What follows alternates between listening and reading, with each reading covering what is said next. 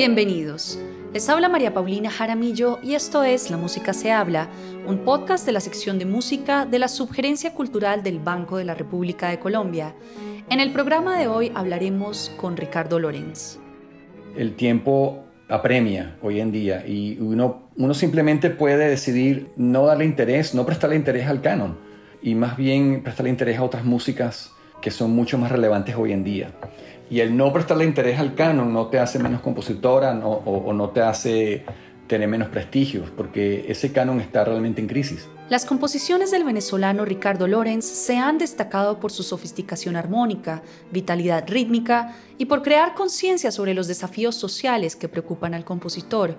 Estas impresiones le han valido dos nominaciones al Grammy Latino, múltiples encargos y actuaciones de sus obras en prestigiosos festivales internacionales como el Festival de Música de Cámara de Santa Fe, Sonidos de las Américas del Carnegie Hall, el Festival Ravinia, el Festival Berlioz en Francia, el Festival Internacional de Música Contemporánea de Alicante en España, el Festival Cervantino en México, entre otros.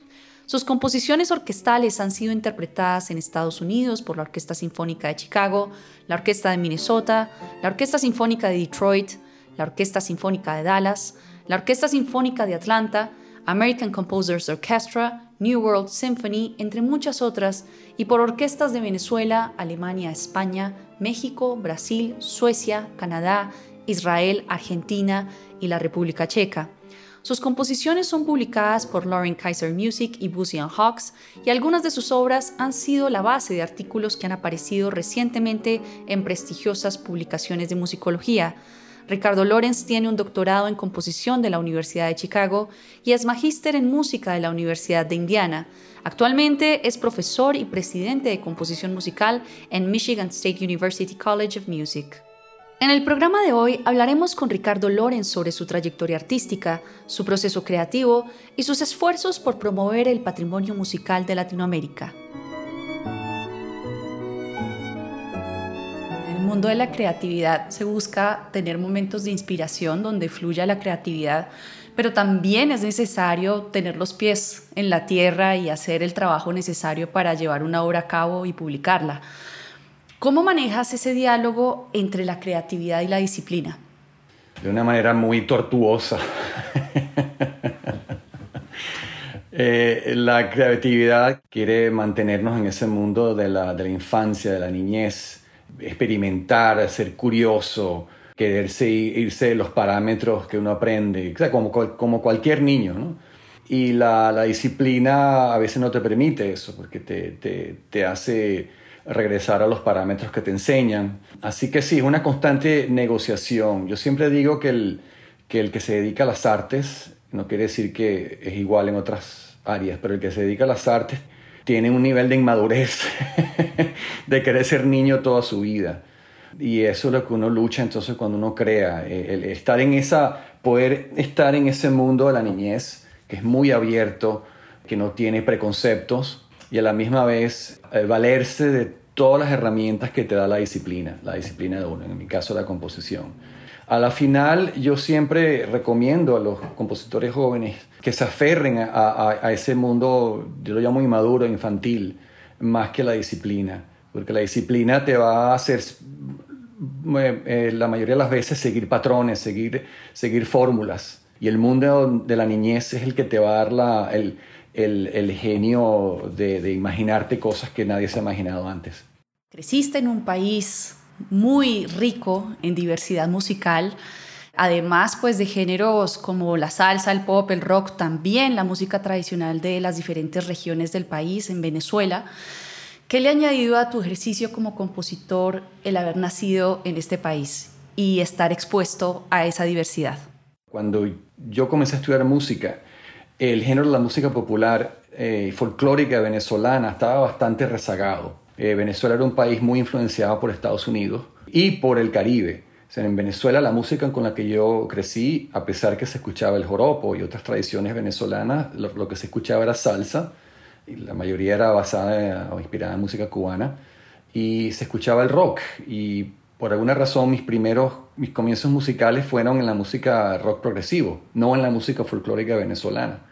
Yo llegué a la música folclórica venezolana ya en los 80, gracias a amigos míos, músicos como Luis Julio Toro, un flautista muy famoso venezolano que fue uno de los creadores del grupo Gurrufío. Y a través de ellos, a través de ver lo que ellos hacían y cómo expandían el repertorio venezolano, fue que yo me acerqué a la música folclórica venezolana. Pero en esa época, en los años 70, las influencias no eran la música folclórica venezolana, a pesar que por supuesto existía, pero estaba rezagada en los círculos eh, mediáticos de venezolanos.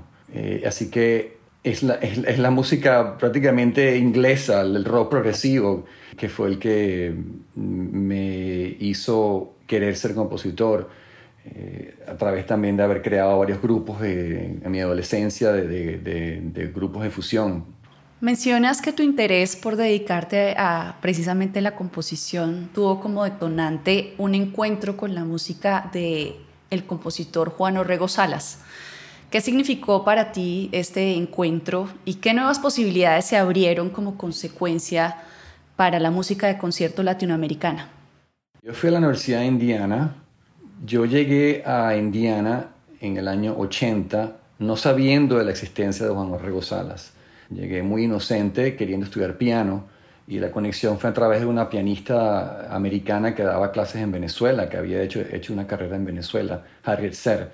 Y fui a Indiana a estudiar piano, pero claro, siempre queriendo ser compositor, pero mi vía a la, justamente a aprender una disciplina al comienzo fue el piano, no la composición.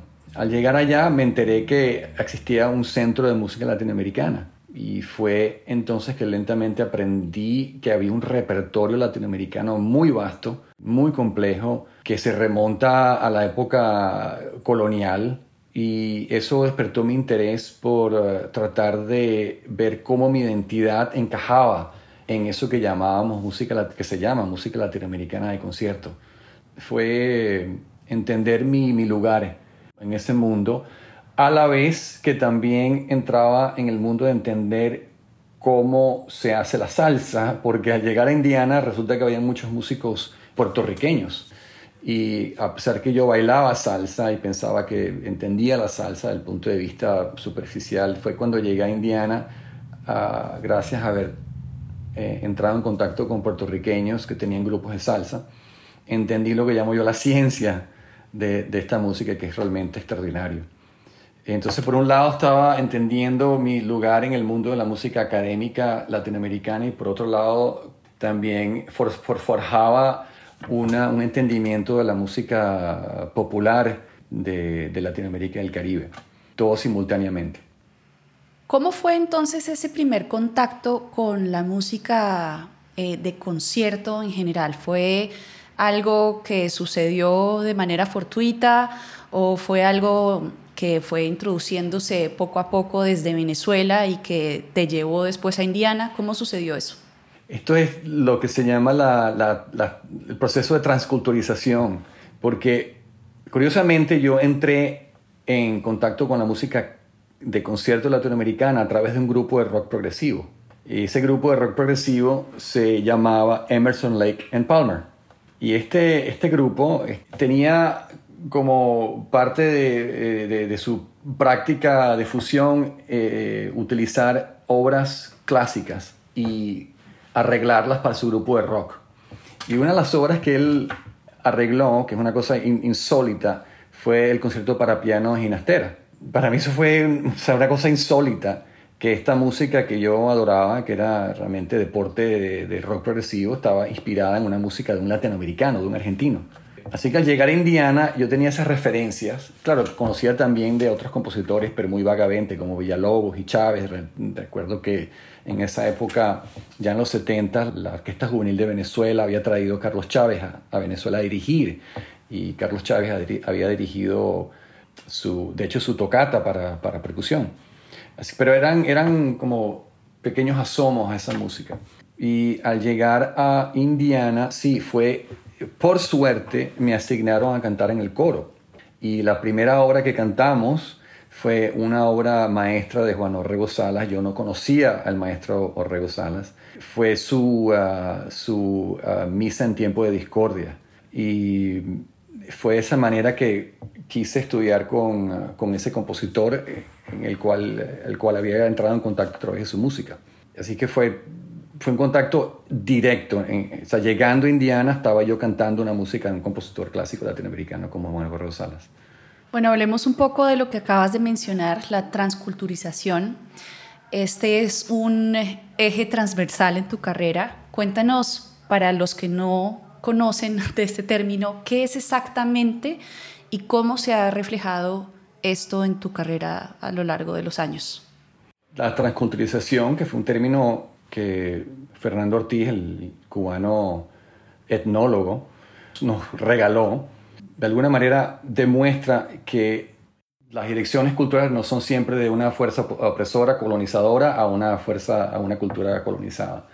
Y que también la cultura colonizada eh, tiene influencia en las culturas opresoras.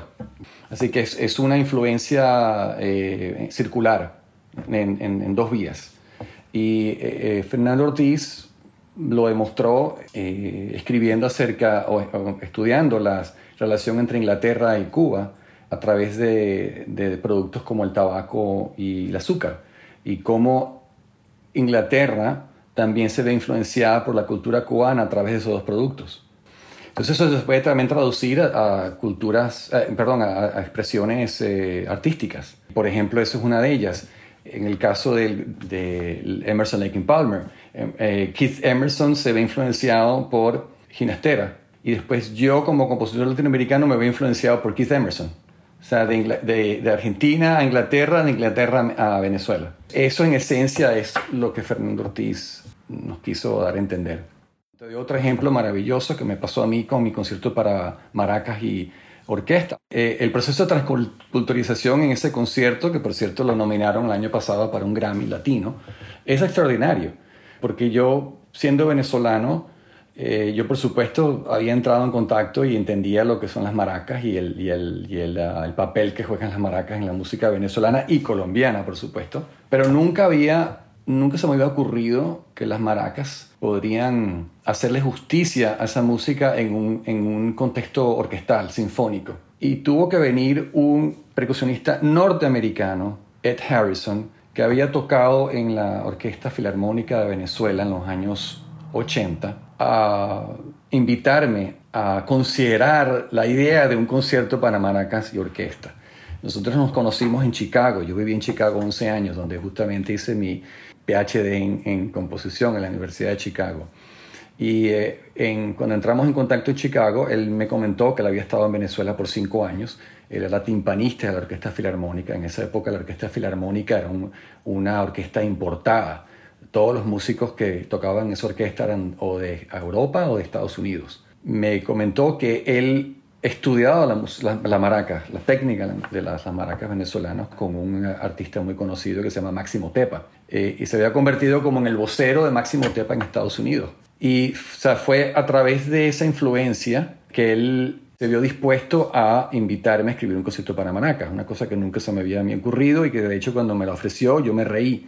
Finalmente lo, lo hice, pues conseguimos un, un financiamiento el concierto se, se, creó, se tocó, se grabó y subsecuentemente esa grabación ha influenciado a maraqueros venezolanos jóvenes y también maraqueros de, otras partes del mundo. Así que ahí la, la, transculturización, bueno, va de Venezuela a Ed Harrison, que es un percusionista norteamericano. De Ed Harrison regresa a mí como venezolano, ¿verdad? Y después como venezolano se lo doy a otros maraqueros del mundo y eventualmente llega a las manos de un maraquero que se llama Manuel Rangel, extraordinario, que decide escribir un libro de la técnica de la maraca venezolana, eh, inspirado por el hecho que había un concierto clásico para las maracas, el único que existe hasta ahora en, en el mundo. ¿no? Has dedicado gran parte de tus esfuerzos a promover el patrimonio musical latinoamericano en medio de un contexto donde ha predominado la tradición occidental europea de música de concierto. ¿Qué retos enfrentan las compositoras y los compositores latinoamericanos hoy en día cuando deciden construir su propia identidad?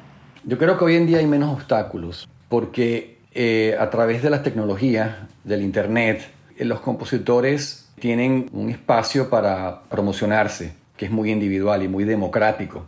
Cuando yo comencé a, hacer una carrera como compositor, no existía eso. y nos valíamos de los medios tradicionales, que era a través de editoras, a través de grabadoras de discos, a través de los críticos, a través de las instituciones musicales. Hoy en día un compositor se puede hacer en su casa, se puede dar a conocer al mundo desde su sala. Así que las cosas han cambiado muchísimo. Lo que yo antes criticaba mucho, que era el canon y cómo el canon había excluido la música latinoamericana, el canon como tal también está en crisis. es ese canon del que nosotros que mirábamos así como una gran montaña, como llamaba Carlos Vega, el, um, musicólogo argentino. O sea, la gran montaña a la que todos tenemos que de alguna manera eh, subir y tratar de, sobrepasar o sobrellevar. Ya no existe ese canon. Está muy desparramado. Eh, la internet lo ha, lo, ha, hecho trizas. Así que el compositor de hoy, de hecho lo, lo dijo muy bien eh, la compositora colombiana Violeta Cruz, que escuché en, este mismo podcast. Lo dijo ella muy bien, que el, tiempo apremia hoy en día y uno, simplemente puede decidir no darle interés, no prestarle interés al canon y más bien prestarle interés a otras músicas que son mucho más relevantes hoy en día. Y el no prestarle interés al canon no te hace menos compositora o, o no te hace tener menos prestigio, porque ese canon está realmente en crisis. Y finalmente, no sé si finalmente, pero aunque sea hoy en día, las instituciones, aunque sea en Estados Unidos, buscan darle una voz a todas esas voces que antes no se escuchaban. Y lo están haciendo, creo que genuinamente. Eh, se han dado cuenta que no, no, no, van a tener validez si siguen tocando Mozart y Beethoven y Brahms una y Tchaikovsky una y otra vez. ¿no? Eh, así que todo ha cambiado. En esa época eh, en los años todavía en los años 90 yo criticaba el hecho que nos habían marginalizado a través de términos como el nacionalismo, por ejemplo. que nos habían hecho pensar que la música latinoamericana de concierto era menos música porque eh, estaba primordialmente inspirada por el nacionalismo. Y yo critiqué mucho eso. Pero hoy en día todos ellos no tienen ninguna validez, creo yo. Ya eso no, hoy en día no importa.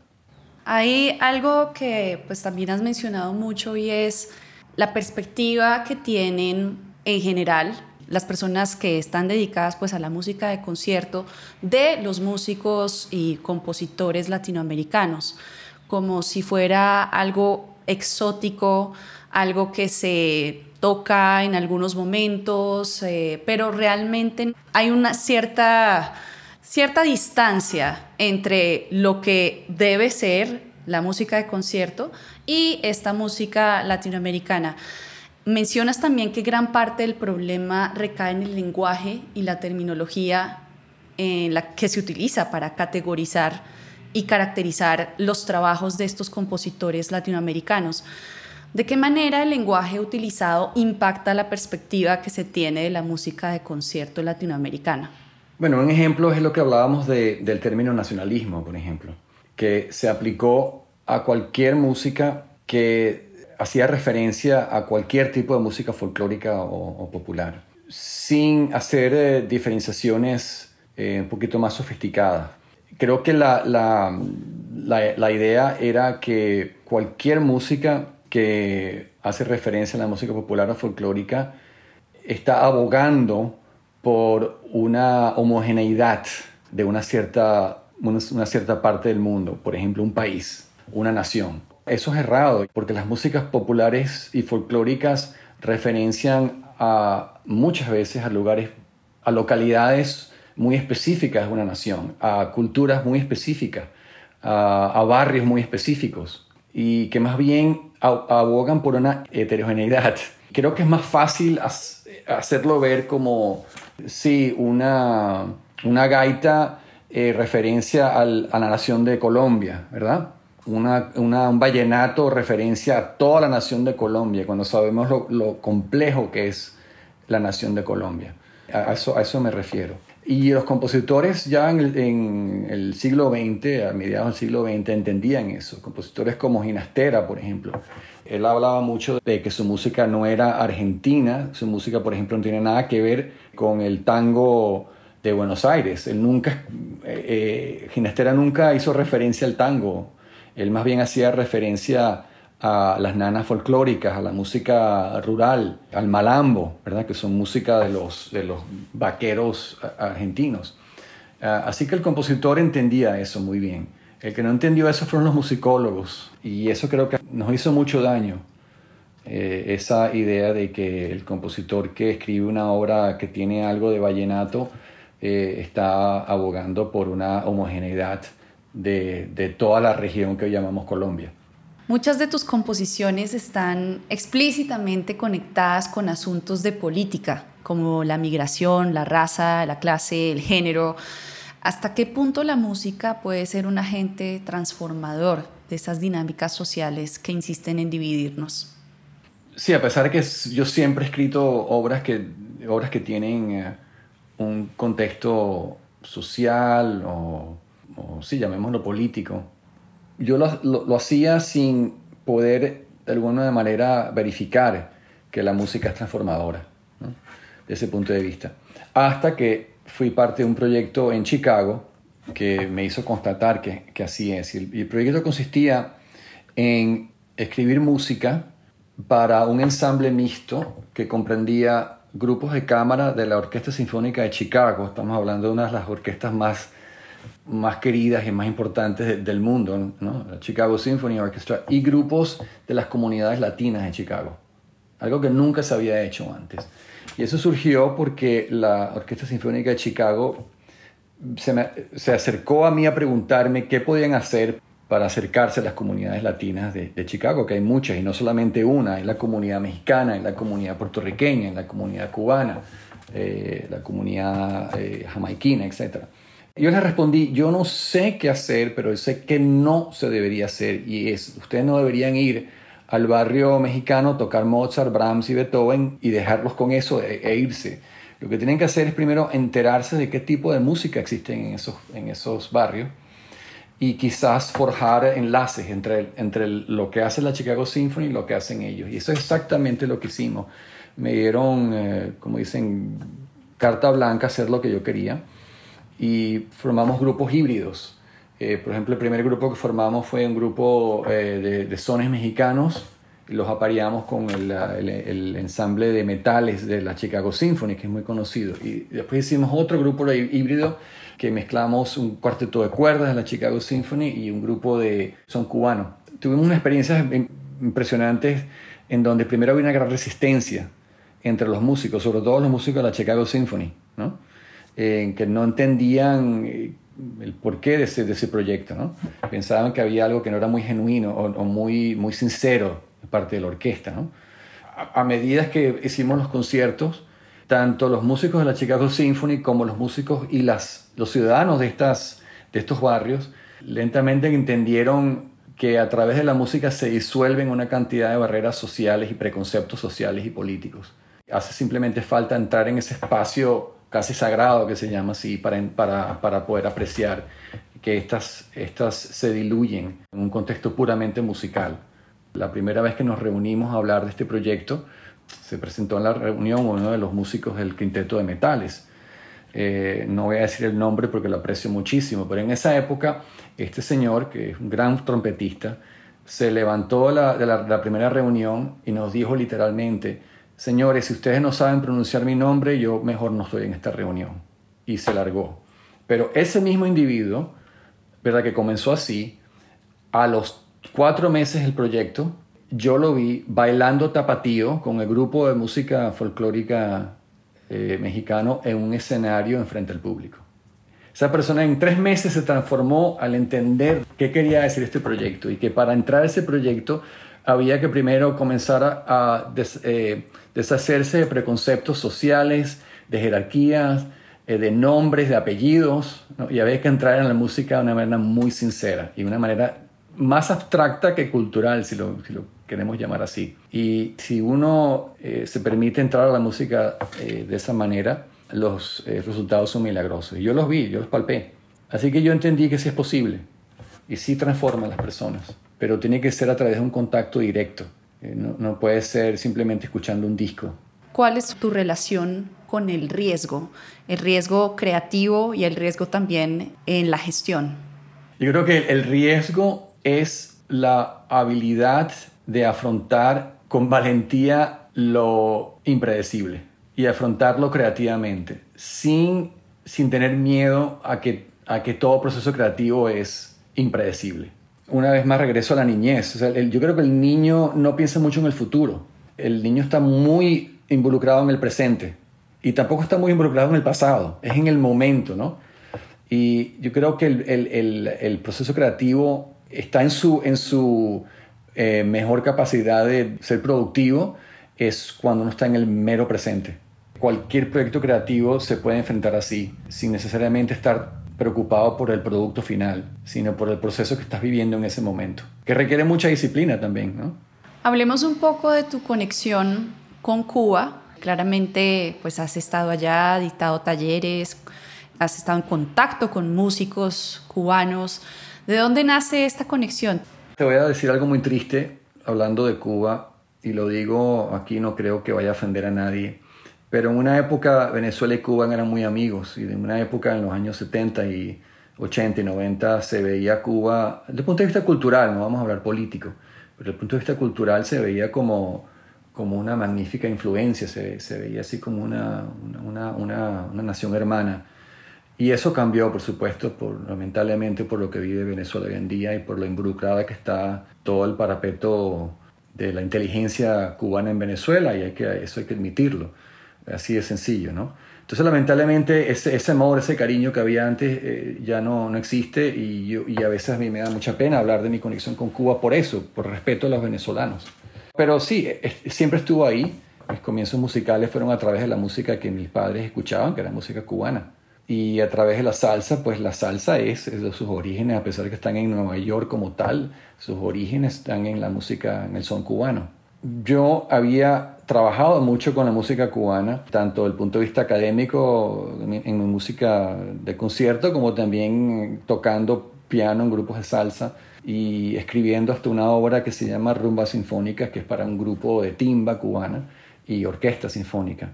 Pero lo había hecho sin nunca haber visitado Cuba, leyendo, escuchando, hablando con músicos cubanos que habían, se habían ido de Cuba. Y tuve la oportunidad finalmente de ir a Cuba eh, a través de, de, la universidad donde doy clases, en la Universidad Estatal de Michigan, que tienen proyectos que llaman de, de estudios en el extranjero. Y gracias a un gran amigo mío, colega boliviano, que ya había estado yendo a Cuba desde hace unos, unos 20 años, me invitó a ser parte de este proyecto en el que traemos a estudiantes de la Universidad Estatal de Michigan a estudiar la cultura cubana y, tanto, y también la política y, el sistema cubano. Curiosamente, al llegar allá, se me, bueno, me fue tan familiar esa cultura, al punto que comencé a bromear que, probablemente mis antepasados habían primero llegado a Cuba, que es muy probablemente, y después de Cuba se fueron a Venezuela. Y de hecho, mi, nombre materno, Abreu, es un nombre de viene de las Canarias y el hebreo existe en Cuba por todas partes. Lo que fue obvio al llegar a Cuba y estar yendo para Cuba varios años seguidos, fue que entendí que el, ADN de todo lo que es americano está muy posiblemente en Cuba. Y eso se entiende cuando uno, uno ve dónde está ubicado Cuba con respecto a las Américas y cuando uno llega a saber que el puerto de La Habana era el lugar donde, por donde entraban y salían todos los galerones, todos los barcos que venían tanto de, de, de África como de Europa paraban en La Habana y de ahí se, seguían a México, seguían a Nueva Orleans o seguían a Río Janeiro y al estar allá uno entiende dónde está la columna vertebral de la cultura americana. Y estoy hablando también de la cultura de Norteamérica, no solamente la, la cultura suramericana y centroamericana. El filtro de toda América está en, Cuba. Así lo, lo llegué yo a, a entender. Hablemos de tiempos recientes. En diciembre de 2020 el Cuarteto Cuart y el Cuarteto Kunst estrenaron la obra 2020, La partícula gigante donde habitas. ¿Por qué la titulaste de esa manera? La titulé así porque estábamos viviendo eh, este momento tan extraño de la pandemia eh, que no sabemos dónde habita. sabemos lo que ocurre, pero no sabemos dónde está, es un misterio. Eso por un lado, pero por otro lado es también porque he tenido la gran fortuna de, después de divorciarme, conocer a una, una mujer maravillosa que también habita en una partícula muy particular que no sé exactamente dónde es. Yo sé que tiene que ver con el alma, pero no la puedo, no puedo ponerle un, como dicen, put a finger on it, no puedo poner un, no sé exactamente dónde habita esa relación y ese cariño y ese amor. Así que por un lado es la parte oscura del virus y por otro lado es la parte luminosa del amor.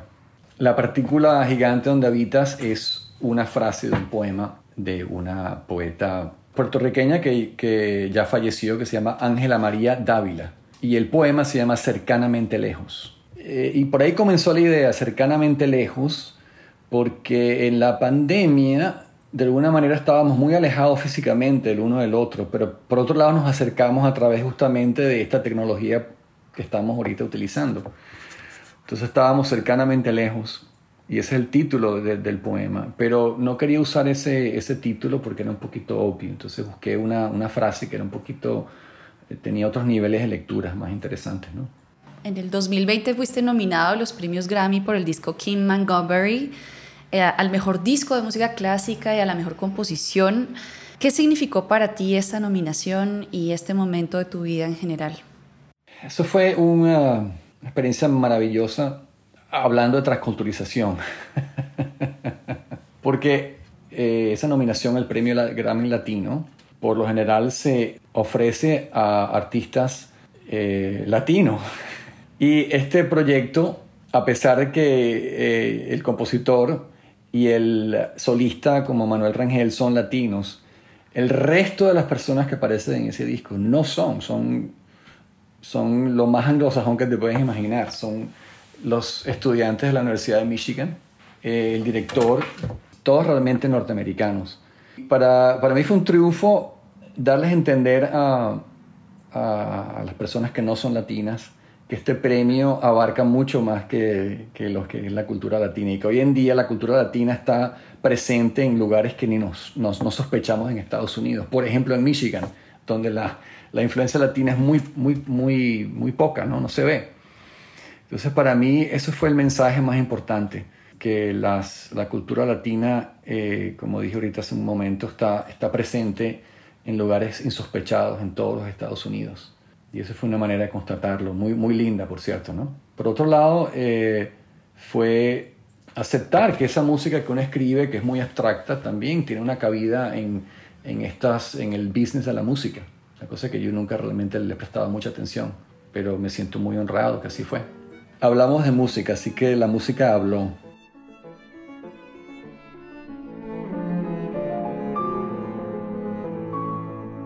La actividad cultural del Banco de la República está en la página web www.banrepcultural.org. Síganos en Facebook como Sala de Conciertos Luis Ángel Arango y en Instagram, Twitter y YouTube como Banrep Cultural. La Música se habla es una producción de la sección de música de la Subgerencia Cultural del Banco de la República de Colombia. La música de este podcast es parte del trío Opus 32 de la compositora colombiana Amparo Ángel, interpretado por el Swiss Piano Trio, grabación que hace parte del disco Compositores de nuestro tiempo, volumen 2, editado y publicado por el Banco de la República. Mi nombre es María Paulina Jaramillo, hasta una próxima ocasión.